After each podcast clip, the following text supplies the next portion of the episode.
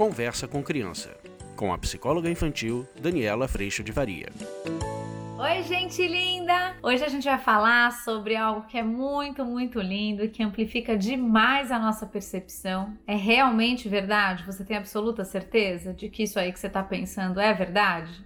Vamos falar sobre isso? Para isso, eu vou usar o livro da Byron Cage, que é uma grande escritora aqui americana que traz um ponto de vista muito lindo para as situações. E é isso, meu nome é Daniela Freixo de Faria, sou psicóloga infantil.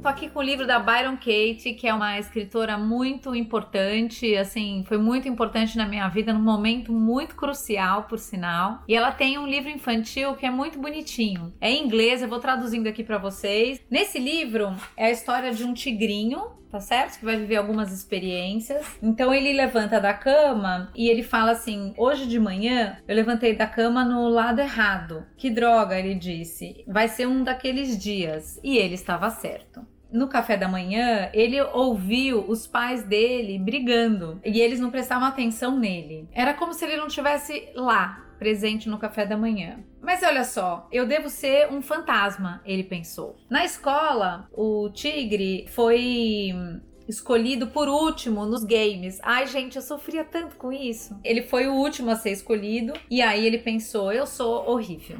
Eu sou um horror mesmo. E aí, depois da escola, o melhor amigo dele resolveu brincar com a zebra em vez de brincar com ele. Ele foi falando: é, tudo está terrível, tudo está um horror, tudo está uma droga. Ele foi sentindo tudo isso. Ninguém liga para mim, ninguém gosta de mim, e ele tava com muita raiva e lágrimas, chorando muito. Mas até que apareceu uma tartaruga na água para conversar com ele. Era uma tartaruga que ela disse assim: O que, que acontece? What's up? O que, que tá passando? E aí ele responde: Nada. Já receberam esse tipo de resposta? De alguém virar para você e falar: O que, que houve? O que, que você tá com essa cara?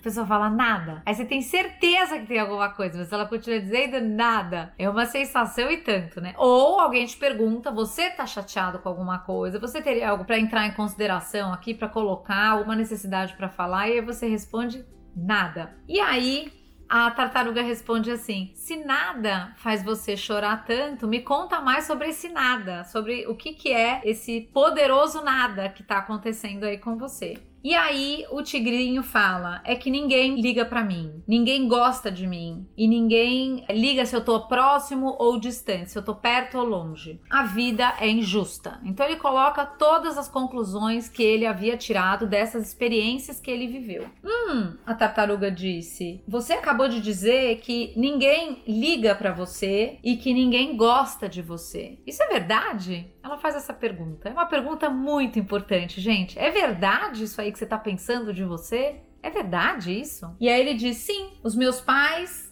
nunca nem sabem quando eu tô por perto, ninguém gosta de mim na escola e o meu melhor amigo agora tá brincando com a zebra. E aí a tartaruga diz: Isso soa muito ruim mesmo, mas você pode me dizer com absoluta certeza de que isso aí que você tá sabendo é verdade? Você tem absoluta certeza de que não há ninguém no mundo inteiro que se importe com você? Você tem absoluta certeza de que isso é verdade? E aí o tigrinho fica meio que pensativo e ele diz: não, não, eu não posso dizer que não há ninguém no mundo que liga para mim, que ninguém liga para mim no mundo inteiro não é verdade, não realmente, eu não posso afirmar uma coisa dessa. A tartaruga pergunta: "Então você tá me dizendo que não é verdade, que não há ninguém que ligue para você, é verdade? Tá certo isso?" A tartaruga fala assim: "Como é que você se sente quando você tem esse pensamento de que ninguém gosta de você, ninguém se importa com você?" E aí a, o tigrinho responde: Eu me sinto mal, eu me sinto só, eu me sinto sozinho, faz com que eu fique realmente muito triste. E aí a tartaruga diz: Isso deve ser muito terrível, mas não é maravilhoso perceber o que é que um pensamento pode fazer com você? Não é maravilhoso perceber que você faz esse pensamento e você tira todas essas conclusões que faz você se sentir péssimo. Mas é só um pensamento? E ele pergunta isso pro tigre. E como é que você se sente? Ele pergunta pro tigrinho. Quando você não pensa que não há ninguém que ligue para você ou que se importe com você. Como é que você fica quando você não pensa nisso? E aí o tigrinho respondeu: Ah, eu ficaria feliz caso eu não acreditasse nesse pensamento de novo. Se eu não pensar isso, eu ficaria feliz. Eu, ficar, eu me sentiria ótimo e as coisas não me, não me machucariam da mesma forma. Aí o tigre pausou por um momento e falou: Nossa, mas isso é o máximo. Não é o meu pai, a minha mãe, os meus amigos ou a história da escola que está me magoando. O que está me magoando é o que eu penso quando essas coisas acontecem. Já pararam para pensar isso, gente? Quando você tira suas conclusões do que os outros estão sentindo, aí você começa a sofrer, a sofrer pelo que você acha que pensam de você, a sofrer pelo que acharam aquela situação, mas o teu pensamento é o que te causa mais dor, muito mais do que a situação em si.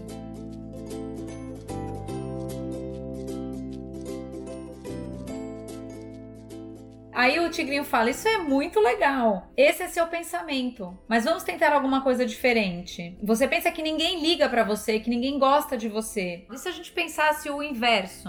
Você poderia pensar o oposto disso? Como que sim, tem alguém que sim se importa comigo. E aí o tigre disse: Sim, isso seria verdade? Você pode pensar em três exemplos de como seus pais se importam com você? Você tem três situações para pensar em como seus pais se importam com você? E aí ele faz sim. Eu tenho. Eles nunca esquecem meu aniversário, eles me levam para férias incríveis, eles me dão os melhores abraços. Na verdade, eles não se importam somente comigo, eles me amam. E a respeito do seu melhor amigo que tá lá brincando com a zebra, você poderia pensar alguma coisa? Achar exemplos dele se importando com você? Ele falou assim: ele sempre guarda uma cadeira para mim na escola, nós somos grandes amigos e ele sempre diz que adora tocar música, jam, fazer uma jam musical comigo. E na escola? Será que tem alguma coisa, alguém que se importe com você lá na escola, desses amigos todos lá que você falou? Tem algum exemplo de alguém que se importa? E ele, ele fala assim: a minha professora se importa muito comigo, ela adora meus desenhos. O rinoceronte sempre quer que eu sente perto dele no almoço. E o elefante sempre me conta os seus segredos. Acho que ele gosta de mim bastante. E aí, a tartaruga pergunta para ele: "Agora encontre você outro oposto para ver essa situação de ninguém se importa comigo e ninguém gosta de mim. Aí ele colocou, uh, eu gosto e eu me importo com todo mundo. Aí ele falou, essa não é uma má ideia. Mas é verdade que você gosta de todo mundo ou é verdade que você gosta de algumas pessoas? Então ele também faz essa reflexão de que você gosta de todo mundo, absolutamente todo mundo? Não, não é verdade. Mas que tal você poder afirmar, eu me importo e eu gosto de algumas pessoas? E aí o tigre diz: sim, que tal? Eu gosto de mim e eu me importo comigo. E aí a tartaruga diz: nossa, essa foi muito linda, essa foi muito especial. Tá, é muito importante, a tartaruguinha fala, que você sempre preste atenção se seus pensamentos são verdades ou não. Mas a probabilidade é que eles nunca sejam verdade e sim as conclusões que a gente vai tirando. A tartaruga diz: É incrível como você é muito esperto, muito inteligente, e termina o livro ele brincando com os amigos.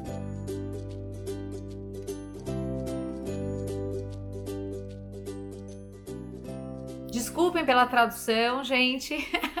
Mas eu queria dizer para vocês uma coisa importante. Imagina o quanto que isso não acontece na vida dos nossos filhos e também na nossa vida. Imagina os nossos filhos chegando da escola e dizendo: "Eu não tenho amigos. Eu não, ninguém gosta de mim". O que a Byron Katie sugere e é uma coisa muito extraordinária para que a gente comece a exercitar conosco primeiro é que a gente coloque essa sequência de perguntas dentro dessa conversa. A sequência é: é verdade? Isso aí que você está me dizendo é verdade? Normalmente a pessoa vai dizer é. É verdade, eu não tenho nenhum amigo na escola. Mas, ao mesmo tempo, a gente pode chegar com uma outra pergunta. Você pode me dizer que isso que você está me dizendo é absolutamente verdade, ou seja, é toda a verdade, não há nenhuma exceção disso que você está me dizendo, nesse momento é a hora que normalmente a pessoa diz: não, não é bem assim. É, eu senti isso nessa situação, mas isso não é uma verdade absoluta. E aí a gente faz a pergunta: como é que você reage quando isso acontece e quando você acredita nesse pensamento? Normalmente a pessoa vai dizer: eu fico muito triste, eu fico muito chateado, eu fico muito frustrado, muito uh, bravo eu fico muito chateado. E como é que você ficaria caso você não tivesse este pensamento? E aí, normalmente, a pessoa vai dizer: Eu me sentiria muito leve, eu me sentiria muito bem, eu me sentiria muito livre. Livre. E aí é a hora que ela propõe que a gente faça o que ela chama de turnaround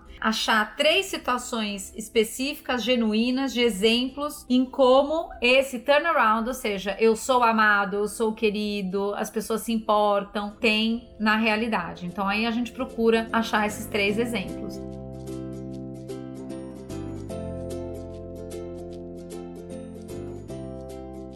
Então eu quis trazer para você esse conteúdo da Byron Katie para que a gente possa ter mais ferramentas para lidar com esses momentos onde verdades absolutas tomam conta do nosso coração através de um pensamento, mas que na verdade não são verdades absolutas, são simplesmente um pensamento, uma conclusão que a gente tirou de uma experiência ruim ou de uma experiência desconfortável, uma, uma, de uma experiência inesperada que a gente não contava. Se a gente puder trazer esse tipo de reflexão para as crianças, a gente está contribuindo para alguma coisa muito importante e que a gente trabalha bastante lá no curso online, que é a não construção de uma posição de vítima. Quando a gente vem, a criança vem com uma situação importante para nós, trazendo ou uma dificuldade ou alguma conclusão, e a gente entra para a posição de salvadores, querendo proteger a criança daquela situação ou daquela pessoa que a gente começa a entender como vilão, o que acontece é que a gente perde a oportunidade dessa criança perceber um, como é que ela colabora com essas situações, dois, como é que ela pode sim se colocar ou refletir a partir de um ponto diferente, diferenciado, que vai deixá-la mais livre para os seus relacionamentos. E não na dependência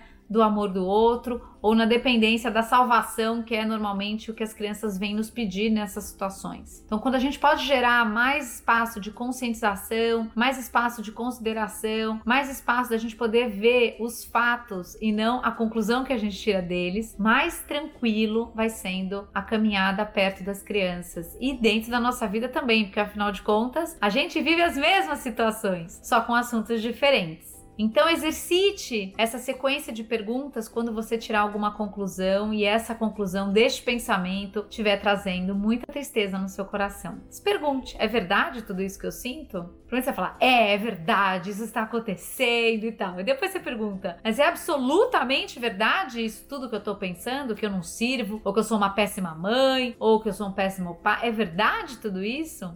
Absolutamente, você vai falar: não, não é. Nesses momentos isso acontece, mas não é absoluta verdade. E aí a gente pode pensar, como é que eu ficaria sem este pensamento? Eu ficaria sem me julgar dessa forma, eu ficaria mais leve. E como é que eu posso pensar diferente, dar espaço para a situação, pensar que o outro talvez hoje não, ter, não, não tenha querido brincar comigo, mas ele é importante e eu sou importante para ele e assim por diante. Como é que a gente poderia colocar isso de uma outra forma? E aí você vai percebendo e tendo cada vez mais consciência do seu funcionamento, dos seus pensamentos, das suas emoções do lugar de vítima que muitas vezes existe dentro de nós, do lugar de salvador que a gente muitas vezes ocupa para salvar os filhos e principalmente desmontando esse lugar do que nos acontece e nos tornando cada vez mais conscientes da nossa pequenez, da nossa humildade, da nossa postura, de cuidar do que sai da gente e de não julgar e tirar milhões de conclusões do que nos acontece.